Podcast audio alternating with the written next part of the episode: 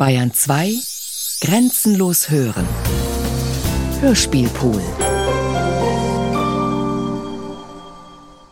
Trost und Trotz. Raul Schrott über sein Epos Erste Erde. Ob der Raum entstanden ist. Ich glaube, ein großer Teil der Arbeit an diesem Buch rührt daher, mir das selber verständlich zu machen. Weil die Entstehung von Raum, wie soll ich mir die vorstellen? Das heißt, wenn ein Raum entsteht, dann entsteht der in etwas anderem, einfach weil unsere menschliche Wahrnehmung nicht anders funktioniert, als uns in Räumen situieren zu können, uns orientieren zu können in etwas. Wie sich dieses In aber entwickelt, da können wir nur auf unsere alten Modellvorstellungen zurückgreifen, die in immer in etwas anderem wieder situieren und das wieder in etwas anderem situieren, wie so russische Babuschkas oder chinesische Boxen. Und da Metaphern dafür zu finden, ist schwierig, aber auch letztlich die einzige Möglichkeit, weil das Metaphorische da etwas liefert, was das logisch klare Diskursive nicht kann. Ein Raum verändert sich und die Veränderung dieses Raums erlebt man als Zeit. Aber das sind natürlich nur die, die menschlichen Täuschungen denen man erliegt, die Konstruktionen von Wirklichkeit, mit denen wir uns zurechtfinden, wo? Im Raum scheinbar. Wenn man sich dann aber die Vorstellung wegdenkt und das auf die physikalische Realität reduziert, also wenn man Vorstellung dann durch Wissen ersetzt oder theoretisch physikalische Konstruktion, dann kommt ein Raum raus, bei dem alles bis auf 15 Stellen hinterm Komma nur Leere ist und das, was uns jetzt nicht in den Boden versinken lässt, eigentlich nur Ladungen von Atomen sind. Und das ist eine sehr erschreckende Vorstellung. Der Ansatz, sich mit so einem Thema zu beschäftigen, ob der wissenschaftlich oder poetisch ist, das Wissenschaftliche und das Poetische sind zwei verschiedene Pole, zwischen denen man sich abarbeitet. Der Anlass, sich damit zu beschäftigen, ist letztlich ein existenzieller. Der einen Seite ist ein Epos schon der Versuch herauszufinden oder eine Summe zu ziehen, was man als Schriftsteller kann. Wie gut man Sprache beherrscht, wie gut man sich auszudrücken versteht, wie gut man Dinge darstellen kann, psychologische Motivationen und Situationen in den Vordergrund rücken kann, charakterisieren kann, wie viel man über das Leben auch weiß. Also es ist nicht nur Ambition, sondern es ist letztlich auch der Versuch, so eine Summe für sich selber zu ziehen. Zwischen dem, was man inzwischen gelernt hat und dem, was noch zu lernen ist. Und ein Epos war letztlich immer eine Art von poetischer Enzyklopädie der Welt. Jetzt nicht das Nachschlagewerk, in dem man wirklich jedes Stichwort, ich meine, niemand liest ein Lexikon von A bis Z. Es geht immer um die Stichworte, die für einen selbst relevant sind. Aber es ist eine existenzielle Position, die in jedem Epos, und mit Epos meine ich äh, Ilias genauso gut wie Altes Testament. Also es ist eine Positionierung des Menschseins. Es ist eine Bestimmung der Conditio Humana im jeweiligen zeitlichen Kontext. Es ist nun eine Frage, inwieweit dieses Epos nur mit Menschheitsgeschichte zu tun hat.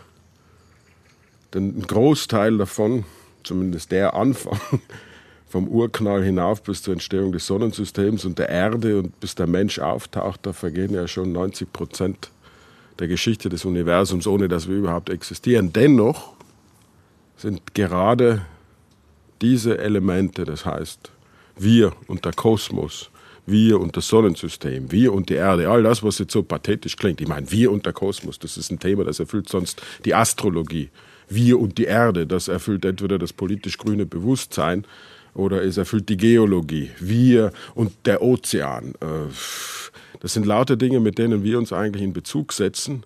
Aber weil das gerade so groß klingt, weil es nicht selbstverständlich ist, ist so eine Geschichte, zumindest für mich privat, vonnöten. Ich meine, ich kann die ja niemandem aufzwingen. Ich weiß auch nicht, ob die tauglich ist.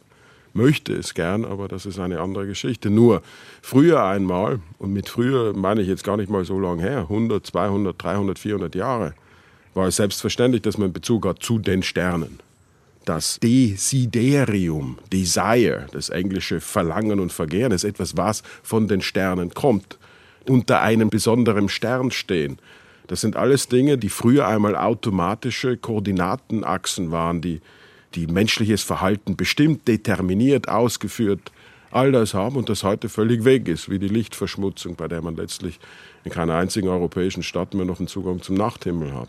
Also das wiederherzustellen, obwohl es nicht menschlich ist und obwohl es zum größten Teil noch, zumindest in diesem allerersten Kapitel, obwohl es in diesem allerersten Teil noch nicht mal organisch ist, obwohl in diesem allerersten Teil noch nicht mal Atome existieren oder das erst 300.000 Jahre nach dem Urknall in der theoretischen Vorstellung der Physik, heißt das doch, sich dazu in Bezug setzen zu wollen.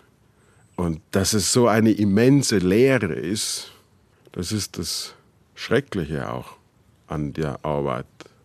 Das heißt also, sich vorzustellen, dass das, was hier ist, vor 13,7 Milliarden Jahren einen Anfang genommen hat. Das ist auf der einen Seite ein wunderbares Kompliment für die menschliche Erfindungsgabe, weil er immerhin imstande ist, sich so eine Zahl zu errechnen. Auf der anderen Seite ist das so völlig unvorstellbar und durch keinen Schwall und keinen Wust von Worten aufzufüllen. Und gleichzeitig ist diese Art von riesigem, immensen Gegenüber und der Mensch, der dem gegenüber völlig lächerlich ist, aber sich dennoch behaupten will, mit der Betonung aufs Will. Ob er sich behaupten kann, ist eine andere Frage, aber dass er sich dem dennoch gegenüber behaupten will, das ist das Schönste am Leben und das Schönste an der Arbeit. Diese Art von äh, Frechheit, Stolz, Aufbegehren, diese Art von Revolte. Das Lachen begleitet nur die innere Aggression und den Trotz eigentlich. Meine Vorstellung von Wissenschaft und die Wissenschaft ist es, die mir hier die Basis bietet. Weil sonst würde ich ein, ein religiöses Werk schreiben und sonst würde auch die Genesis genügen. Da entsteht die Welt in sieben Tagen, der Herrgott tut das und das und dann ist plötzlich alles da. Dass wir das jetzt ersetzen wollen, dass das quasi ein atheistisches, ein a-religiöses, nicht atheistisch, ein a-religiöses Epos ist, das versucht auf der Grundlage dessen, was wir wissen, Anschaulichkeit und Sinnlichkeit zu vermitteln und eine Beziehung zur Welt herzustellen, eine Bindung. Und Religio ist ja auch eine Bindung, eine Wiederbindung. Das versucht dieser Text, eine Wiederbindung, aber er versucht es eben aufgrund dessen, was wir wissen in den verschiedensten Einzeldisziplinen. Da könnte man auf der einen Seite sagen, was hat ein Poet für eine Ahnung, wie die Kosmologie funktioniert und die Quantenphysik und die theoretische Physik. Ja. Auf der anderen Seite aber sind das lauter Modellbildungen, die wir erstellen. Das sind unsere Modelle. Die Mathematik ist etwas zutiefst Menschliches. Das ist keine Sprache, die sich aus der Natur lesen lässt, die sich aus dem Himmel, aus dem Kosmos ergibt, die dort irgendwo liegt.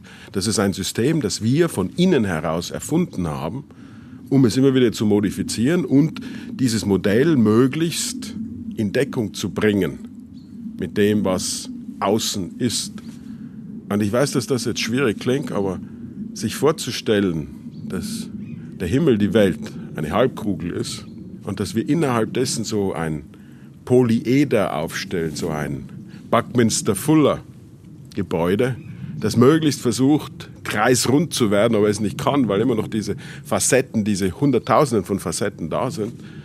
Das hilft mir, mich innerhalb dieses Buckminster-Fuller-Gebäudes zu bewegen und gleichzeitig zu wissen, es gibt diese Differenz zwischen der perfekten Halbkugel des Kosmos und diesen ganzen Schnittflächen dieses Buckminster-Fuller-Gebäudes dieses Golfballs, der nie vollkommen rund sein kann. Und das, was dazwischen reinpasst, dieses bisschen Luft, ist auf der einen Seite der Spielraum, den ich als Dichter habe, und ist auf der anderen Seite der Raum, den eine Metapher gewinnen kann. Und äh, damit ist aber jetzt noch nicht richtig beantwortet, wie man sich dem Ganzen nähert, wie man Anlässe findet, wie man, wie man Legitimationen findet, um ein Kapitel zu eröffnen. Aber das klingt dann schwieriger und komplizierter, als es letztlich ist, weil dadurch, dass es lauter Menschen sind, die diese Wissenschaften erstellen und die sich damit auseinandersetzen, sind die letztlich uneingestanden oder nicht genauso auf derselben Suche nach Relevanz, nach interessanten Dingen. Und die interessanten Dinge sind von Anfang an da in den Wissenschaften und da braucht man nur zu gucken, also sich vorzustellen, dass die Welt aus einem winzigen Atom, das unendlich winzig ist, aber doch endlich winzig. Es ist nicht unendlich winzig, sondern es ist doch noch eine endliche Größe. Binnen einer Millionstel Sekunde sich aufbläht, zuerst sagen wir mal wie so ein Kopf und dann nochmal, wumm. Das ist schwer vorstellbar, schwer vermittelbar, aber das ist dennoch unsere Vorstellung.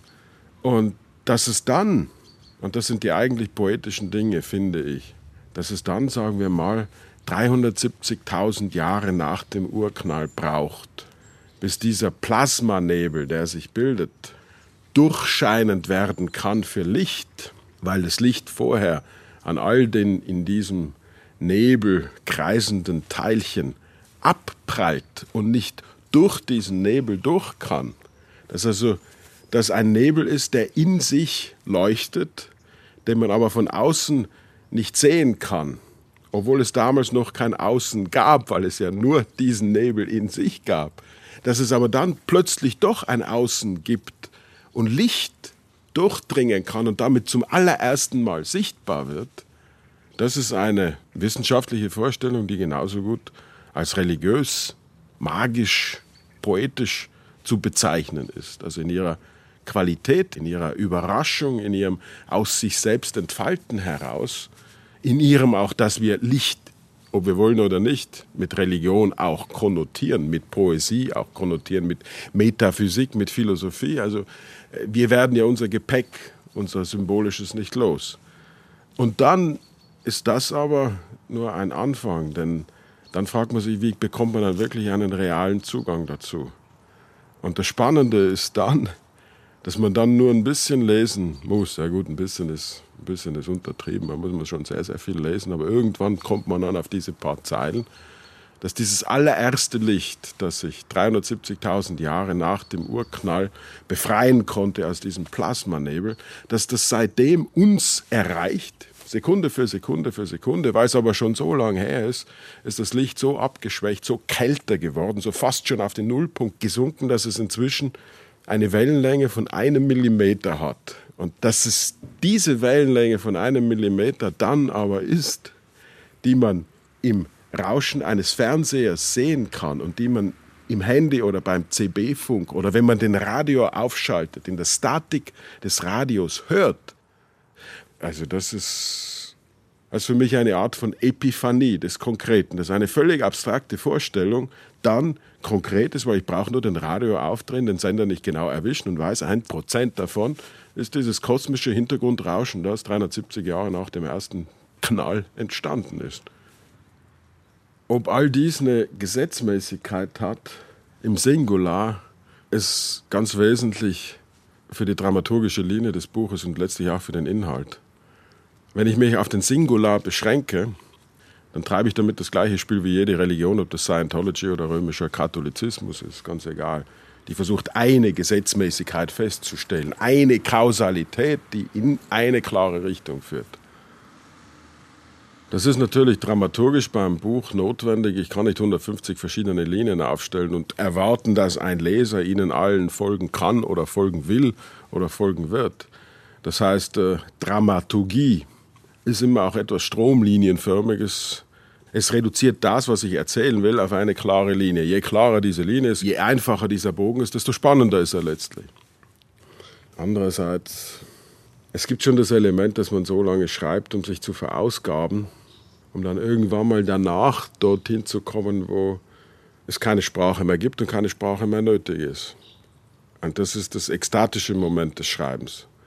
Sich abzuarbeiten, sich abzuarbeiten, zuerst mal an der Recherche, bei der man sich durch Zehntausende wirklich von Seiten liest, um überhaupt mal Zugang zu etwas zu finden, Bilder von etwas zu finden, ganz kleine, konkrete Mosaiksteine, die ich dann benutzen kann für das Schreiben, um sich dann immer wieder Sprache zurechtzulegen, die ja nicht dafür gebaut ist, solche Vorgänge zu beschreiben. Das sind ja, jedes Wort ist quasi ein Vergleich zu etwas Urmenschlichem. Das klingt jetzt vielleicht ein bisschen abstrakt, aber ein kleines Beispiel. Das Wort verstehen. Was oder wer steht da? Also das heißt, das, womit wir Wissen bezeichnen, ist etwas, was bereits ein metaphorischer Vergleich ist. Wenn man sich das anschaut, etymologisch, sprachgeschichtlich, dann geht das Wort verstehen darauf zurück, sich an jemandes anderen Stelle stellen, quasi die Welt durch seine Augen zu betrachten, für ihn auch sich hinzustellen. Das ist die Wurzel des Wortes verstehen. Und die Wurzel des Wortes wissen heißt, das kommt vom Video und bedeutet eigentlich nur sehen. Das heißt, wir haben keine anderen Möglichkeiten, als etwas zu sehen und uns an die Stelle von etwas zu setzen, zu stellen. Und das ist ein, ein, eine Bewegung im Raum. Das ist etwas höchst Empathisches. Man muss die Dinge sehr lieben können, um sich an ihre Stelle zu setzen und zu stellen. Denn wenn man sie hasst, zerschlägt man sie. Also es ist eine Arbeit, bei der man sich beständig an sich, an den Dingen abarbeitet, versucht sich gleichzeitig loszuwerden, möglichst seine Identität zurückzulassen, aus sich zu treten, um in etwas anderes einzutreten. Das klingt jetzt alles schon weit konkreter, als es dann eigentlich passiert, aber in den schönen Momenten, wenn eine Metapher stimmig ist, wenn man das Gefühl hat, jetzt hat man ein Bild, das das vermitteln kann, dann ist das eines der schönsten Dinge. Also eines der größten Probleme letztlich bei der Arbeit an einem Epos, dass das Ich eigentlich die Figur ist, die alles vermittelt. Ich bin es ja, der es vermittelt. Wenn ich aber zu oft ich sage, dann denkt man sich, was ist das denn für ein Klugscheißer? Nimmt man dem ja nicht ab.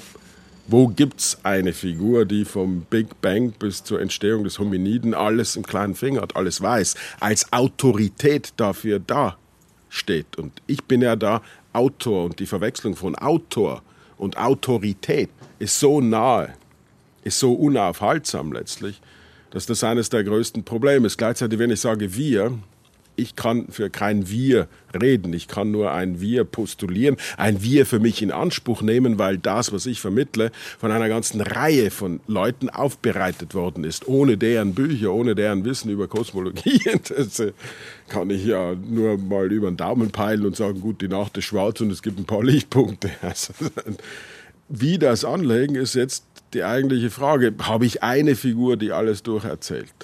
Vom Urknall bis hinauf zur Entstehung der Schrift über die Dinosaurier ist der dabei als Drohne, als abstrakte Drohne, die dann durch die Äonen fliegt, um alles abzufilmen oder zu scannen. Also sinngemäß hat Ezra Pound mal gesagt, dass eigentlich nur das, was sich poetisch formulieren lässt, auch wirklich wert ist, erinnert zu werden. Das bedeutet eine intensive Situation des Lebens, etwas wirklich Bedeutsames in Prosa aufzuschreiben, bleibt immer, da bleibt immer das Gefühl des Ungenügens. Das ist immer, immer, immer zu prosaisch, immer zu, immer zu logisch, immer zu diskursiv, immer zu wenig ganzheitlich, immer zu wenig auch emotionell. Wenn sich das in einem Gedicht formulieren lässt, aber dann glaube ich, ist davon wirklich etwas bewahrt. Und über die Art von Metaphorik nun menschliche Bezüge herzustellen, das ist eines, was die Poesie kann. Das andere ist aber, dass ihre Mittel, die Metapher beispielsweise, die Grunderkenntnisinstrumente unserer Wahrnehmung und unseres Denkens sind. Eine Metapher tut nichts anderes, als zu sagen, dass x ist gleich y. Das ist eine Art von Gleichung, die zwei verschiedene Bereiche miteinander in Beziehung setzt. Und die größte Gleichung, die wir aufstellen, ist Mensch gegenüber Kosmos. Wie soll ich mir mathematische Daten erklären? Und da merkt man, dass die Wissenschaft auf diese Art von Metaphorik angewiesen ist. Sie kann zwar in ihren Formeln rechnen, die aber weiter zu vermitteln, dazu bedarf es immer irgendeines poetischen Vergleiches. Ich meine, wenn ich Chaostheorie weiter vermitteln will, dann, dann gibt es kein schöneres Bild als das eines Schmetterlings über China, der das Wetter in Kalifornien verändert. Quantenphysik, dafür muss dann immer Schrödingers Katze herhalten.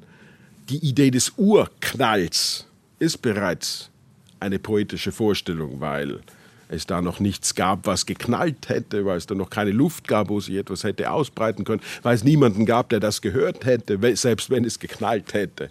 Also all das sind poetische Vorstellungen und diese mathematischen Modelle wieder zurückzurechnen, zurückzuholen auf die Poesie, aus der sie entstanden sind, um ihnen auf der einen Seite Prägnanz zu verleihen, Stringenz, Kohärenz, um ihnen dann aber auf der Rückseite, auf der Kehrseite auch die emotionale Intensität zu verleihen, das, glaube ich, ist die Legitimation eines Epos, einer poetischen Sprache. Ich glaube, diese Gelegenheit zu haben, diesem gesamten Wissen nachzuspüren, vom Urknall bis zur Erfindung der Schrift, das ist, ich kann mir nichts Schöneres für einen Schriftsteller oder überhaupt für einen Menschen vorstellen.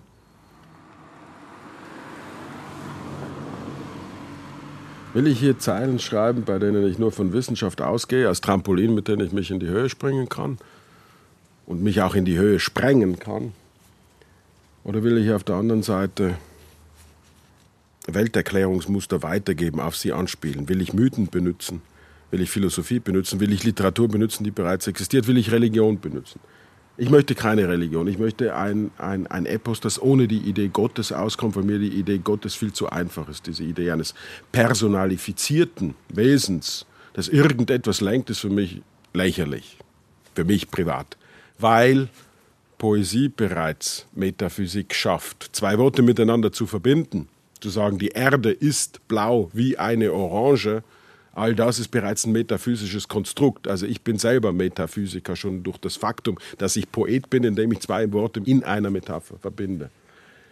Ich will aber keine bestimmten ideologischen Vorgaben weitergeben. Ich will auch nicht Literatur weiterschreiben. Ich will die Art von Komplexität, die vorhanden ist, sortieren und aus dieser Komplexität etwas Anschauliches, Sinnliches gewinnen. Das ist ein sinnstiftender Vorgang, der aus Daten, aus Fakten eine Gestalt, eine Figur baut. Und Gestalten und Figuren sind vielschichtig, sind widersprüchlich, haben sehr viele Facetten. Und diese Widersprüchlichkeit als Ganzes zu präsentieren, das nicht auf eine Folie zu reduzieren, sondern das Ganze dreidimensional zu belassen und sich dann in der Zeit bewegen zu lassen mit all seinen Widersprüchen, das ist eine andere Art von Sinnstiftung als die, die die Religion betreibt, weil die fokussiert alles auf eine Moral, auf eine Ethik, auf einen Gott hin, der monokausal oder auf, selbst auf mehrere Götter, die monokausal, polykausal, aber dennoch kausal alles erzeugen. Und in diesem Sinne ist das natürlich, was ich betreibe, letztlich eine Art von Religionsstiftung, weil ich versuche aus dem, was quasi nackte, neutrale wissenschaftliche Daten sind, dem eine Sinnlichkeit, dem eine menschliche Relevanz abzugewinnen. Das hat schon was Religionsstiftendes. Aber da mir Religion unsympathisch ist, weil sie ein Korsett darstellt, weil sie nichts mit Freidenkerei und nichts mit Spiel zu tun hat und nichts mit existenziellem Aufbegehren, bin ich dagegen, glaube ich, gut gefeit. Andererseits aber wäre es völlig ignorant, auf Philosophie zu verzichten, auf die Philosophiegeschichte zu verzichten, weil die all diese Modelle bereits angedacht haben. Platos Höhlengleichnis ist der Versuch, sich in Bezug zu etwas zu setzen, sich im Klaren zu sein, was die Grenzen unserer Wahrnehmung sind, wie wir Materie überwinden können, wie unser Geist mit unserer Materie in Bezug zu setzen ist auf Mythen nicht anzuknüpfen, weil die sehr, sehr oft bereits Bilder besitzen für etwas, was die Mathematiker dann errechnen, weil die diese Mythen ja wieder im Hinterkopf haben. Das ist letztlich eine Art von Perpetuum mobile. Wir haben dieses Gepäck von symbolischen Vorstellungen, mythischen Ideen, Anschaulichkeiten, äh, literarischen Modellen, mit denen wir dann wieder an die Welt herangehen, künstliche Konstrukte entwerfen, die das widerspiegeln, was wir wissen, um aus diesen Konstrukten uns dann wieder selbst herauszulesen. Wie fängt man so ein Epos an? Fange ich mit trockenen Daten an? Mit der Formel, mit der man den Urknall errechnet? Mir war seit langem klar, wenn ich so ein Buch anfange, dann will ich das anfangen mit den Höhlen von Waitomo. Da war ich vor, vor, ich weiß nicht, zehn Jahren fast. Wusste nicht, was das ist. Karsthöhlen in Neuseeland, in die man reingeht, fünf Stunden Canyoning durchkriechen mit Helm und, und allem möglichen. Aale, die da die Flüsse entlang und einem an den Beinen beißen, alles kalt mit einer Helmlampe. um dann plötzlich in eine riesige Kathedrale von Dunkel zu kommen, wo Lichter sind, Glühwürmchen. Und diese Glühwürmchen haben an der Decke, weil man ja vorher lange, lange nichts sieht, und dann werden diese Punkte, diese flimmernden grünen, blauen Punkte an der Decke umso klarer. Und dann wird es auf einmal ein Himmel von Konstellationen, die man noch nicht gesehen hat. Ein anderes Universum, eines von den vielen Multi-Universum, die augenblicklich gerade postuliert werden. Ob es die gibt oder nicht, ist eine völlig andere Frage. Aber das war etwas unheimlich Reales. Und von einer Kammer in die andere zu kommen, mehrere dieser Welten zu sehen, um dann rauszukommen und dann zu merken, sobald man draußen ist, weil es dunkel ist, als ich da rauskam, hat man wirklich so eine Minute gebraucht, bis man merkt, ah ja, das ist, ah, ah das ist wirklich unsere Milchstraße. Ah, ich bin jetzt wirklich draußen. Ich bin jetzt nicht nur in der neuen Kammer drin. Und um dann zu entdecken, dass diese Glühwürmchen Larven sind, die ein Jahr lang vor sich hin leuchten, ihr Leuchten benutzen, um Beute anzuziehen und dass die Beute dann die aus ihnen geschlüpften Mücken sind, die ohne Darm und ohne Mund nur ein paar Tage existieren, um sich fortzupflanzen und um dann von ihren eigenen Kindern wieder gefressen zu werden. Also dieses quasi kannibalistische, sich selbst verzehrende, das hat eine Vorstellung von Leben in sich, die bereits, könnte man sagen, religionsstiftend ist, weil sie eine bestimmte Art von Ideologie, zumindest symbolisch, erkennen ließe, wenn man es so wollte. Das Leben, das sich selbst verschlingt, das Leben, das sich aber gleichzeitig behauptet, selbst noch im Dunkeln. Es sind letztlich abenteuerliche Reisen an die arktische Grenze oder nach Äthiopien zu irgendwelchen Stämmen hin. Also das, das allein ist schon etwas, das einem die Welt unter einem völlig anderen Blickwinkel sehen lässt.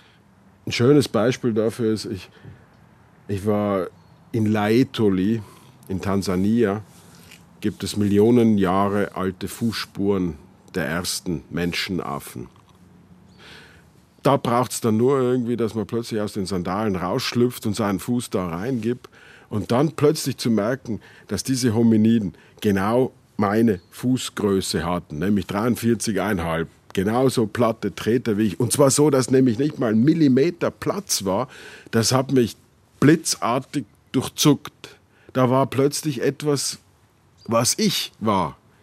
Dafür dann die richtigen Worte zu finden, das ist dann die Kunst. Und das ist dann die Lust und das ist der Sinn und Zweck des Ganzen.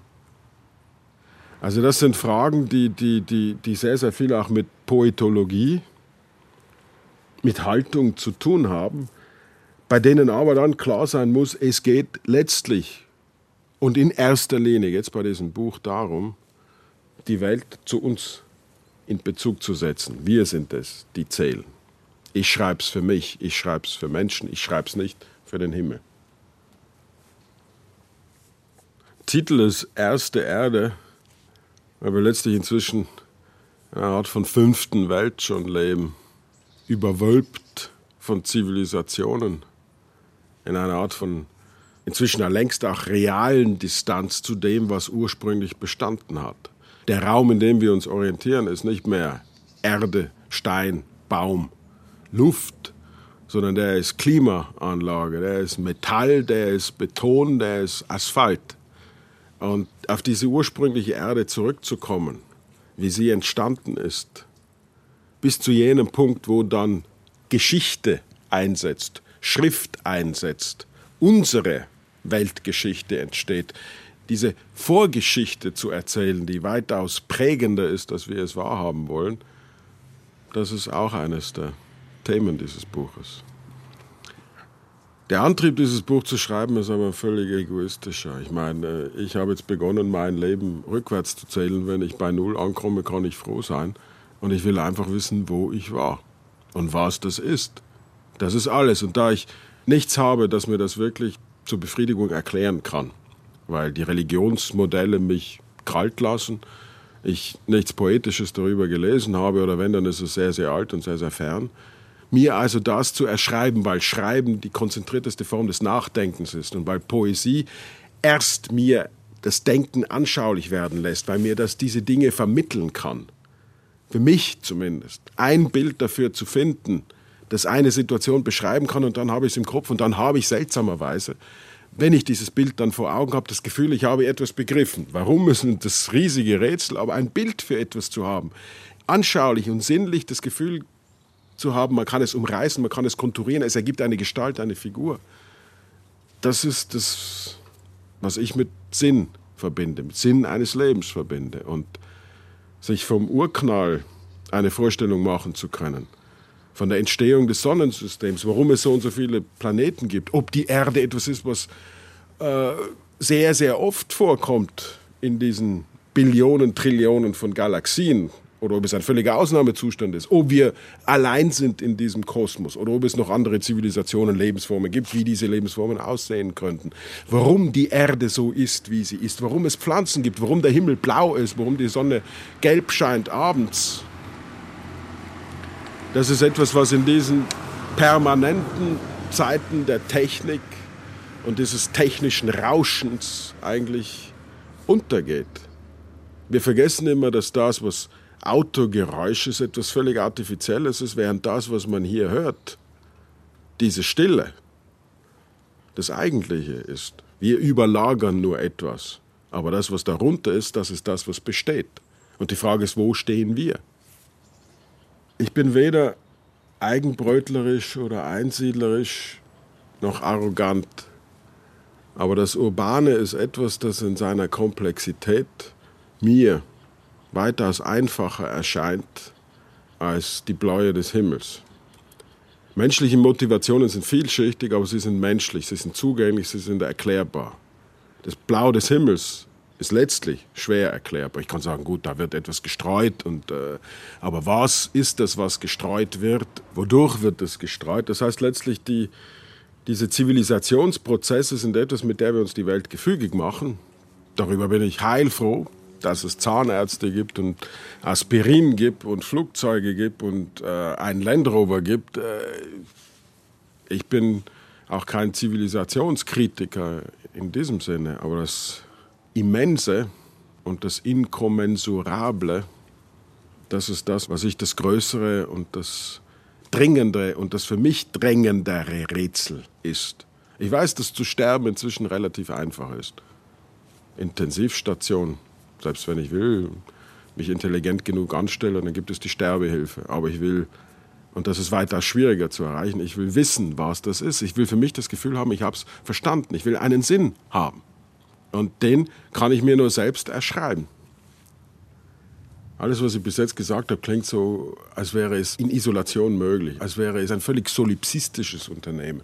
Als wäre es nur rückbezüglich auf sich selbst. Aber das Interessante ist, dass wenn man etwas Schönes sieht oder erlebt, dass es nur wahr wird, wenn man es jemand erzählen kann. Und dass es umso wahrer wird, wenn man es für jemanden erzählt. Das ist das Schöne am menschlichen Erzählen. Das ist das Zwischenmenschliche in einem ganz elementaren Sinn. Es ist klar, dass die Chronologie des Epos sich auf den Menschen zubewegt. Ob der Epos dann die Krönung und der Endpunkt, die Vollendung des Bogens ist, ist eine völlig andere Geschichte. Zu wissen, dass unsere Stofflichkeit aus Atomen entsteht, die samt und sonders nur in Sternenexplosionen entstanden sind, das nachzuvollziehen und das im Detail zu wissen, nun, nach der Arbeit daran, gibt mir ein völlig anderes Gefühl für meinen Körper. Bringt mich auch dieser dunklen Nacht über meinem Kopf näher. Einerseits ist es eine Problematik, dass man Bewusstsein in diese Vorgeschichte projiziert. Da ist am Anfang nur Schlacke. Das Wort Schlacke aber transportiert bereits Bewusstsein. Andererseits aber wieder ist es erst das Bewusstsein, das uns die riesige Distanz zwischen uns und der Welt deutlich macht. Auf den Himmel zu sehen, selbst zu wissen, dass das Fernste, was ich mit freiem Auge sehen kann, der Andromeda-Nebel ist. 2,5 Millionen Lichtjahre weg. Das ist ein winziger Punkt im Sternbild Andromeda, irgendwie da an der Hüfte, wo das Kleid verknotet ist. Darauf zu sehen, ist etwas sehr Poetisches, sehr Sublimes und gleichzeitig etwas äußerst Lächerliches, weil es mich auf eine so vernachlässigbare Größe reduziert, dass es erschreckend ist gleichzeitig aber auch erleichternd ist, weil dann das, was ich bin, so völlig gleichgültig ist, so völlig egal ist, dass mein eigenes Schicksal so völlig unwesentlich ist, dass es danach letztlich egal ist, was aus mir passiert. Also das ist Trost, ebenso wie Trotz. Trost und Trotz. Raul Schrott über sein Epos Erste Erde. Montage Michael Farin. Ton und Technik Josuel Teegarten. Produktion Bayerischer Rundfunk und Südwestrundfunk 2013